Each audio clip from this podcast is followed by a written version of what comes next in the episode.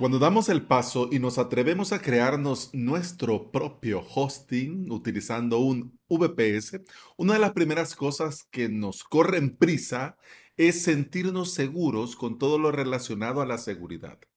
Hace varios episodios hablamos del SFTP y el FTPS. Y ahora, de, bueno, en ese episodio de Refilón mencionamos al SSL-TLS. En este episodio veremos cuál es la diferencia entre el SSL y el SSH de forma introductoria, porque esto no ha hecho nada más que comenzar. Como te decía, cuando vamos comenzando es normal que nos confundamos con tantas palabras que son nuevas para nosotros y es lo más normal en el mundo. Cuando vamos comenzando más con estas cosas de la tecnología, tiene tantas palabrotas, tantos palabrejos que pues es muy complicado en un inicio dar con la tecla y memorizarte todo. Pero no te preocupes, que el camino se hace andando y cuando menos sintas, te vas a dar cuenta que ya tenés tu propio diccionario. No te preocupes. Y con esto de estas palabrotas, si y todo se complica más si estas palabrotas tienen, por ejemplo, tres letras, ambas comienzan con S y tienen que ver con la seguridad. Cuando es así, ya la llevamos mal. SSH, SSL, hombre, ¿cómo no te vas a confundir? Así que no pasa nada. Hablemos y comencemos eh, con el SSH.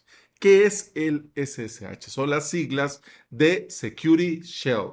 La S de Security y el, el SH de Shell. Es una forma de comunicarnos con un dispositivo remoto de forma segura.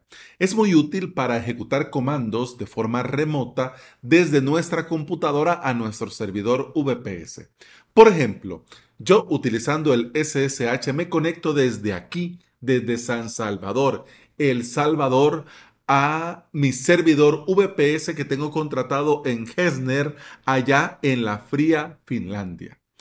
Yo lo hago por medio del SSH y al iniciar la conexión desde mi computadora se verifican las credenciales y se establece una conexión cifrada. Eso es desde el lado de mi computadora. Desde el lado de mi servidor VPS allá en Finlandia, tenemos un paquete, un software, digamos un programita dentro del sistema operativo de mi VPS que está ahí, a la escucha. Está ahí, parando la orejita regularmente y lo hace normalmente a un puerto en particular TCP/IP.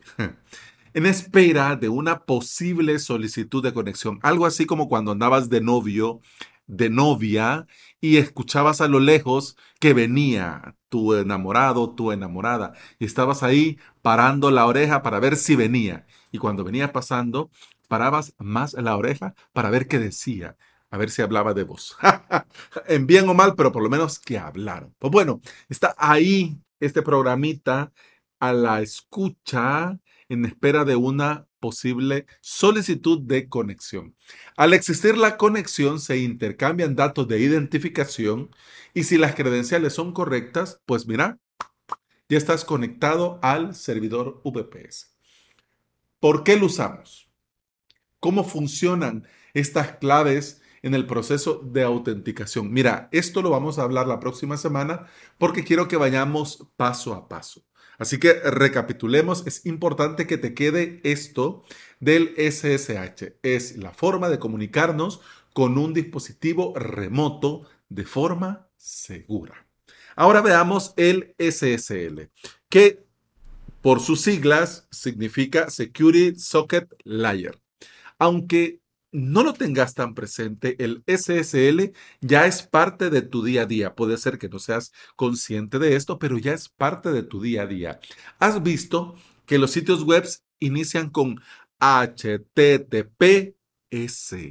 Por ejemplo, si vas a avalos.sv, vas a ver que inicia con HTTPS dos puntos barra barra y luego avalos.sv. Y cuando entras, vas a ver un hermoso candadito verde.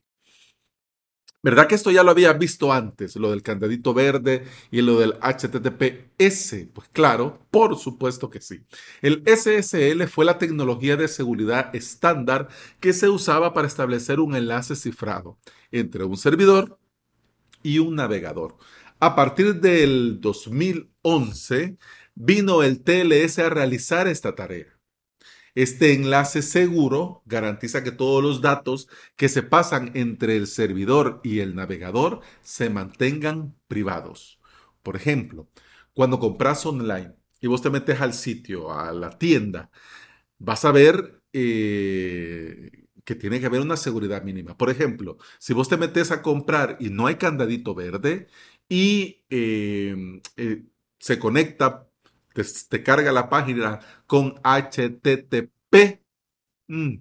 Mira, si vos pones tus datos y compras en esta página, es bastante posible que los datos de tu tarjeta puedan ser interceptados por algún cibercriminal. Cuando navegas por Internet seguro, gracias al SSL TLS, tu navegador formará una conexión con el servidor busca el certificado SSL y se va a conectar. Esta conexión, gracias a esto, es segura y la información entonces que enviamos y recibimos va y viene de forma segura. Entonces, ahí sí podrías vos comprar con tranquilidad porque sabes que tus datos no van a quedar expuestos y no te los van a robar en el camino en lo que va hacia el destino. Bueno, mira, esto apenas comienza. La próxima semana vamos a ir un poco más profundo con el SSH y por supuesto con el SSTLS. Esto lo vamos haciendo de forma introductoria, porque en el próximo episodio y en próximos episodios te voy a referir a este. Por eso era importante, digamos, el episodio 1 de, de este tema.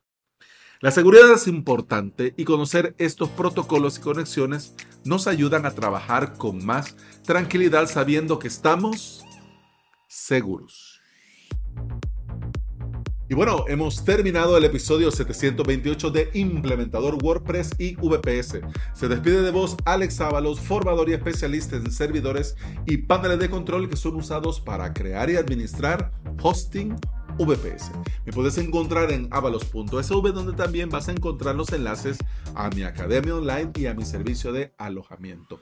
Te invito a volver y escuchar otro episodio porque en este podcast no solo hablamos de palabrotas, sino que también hablamos de WordPress, de hosting VPS, de emprendimiento y del día a día al trabajar online. Muchas gracias por acompañarme y escucharme. Continuamos en el próximo episodio. Hasta mañana.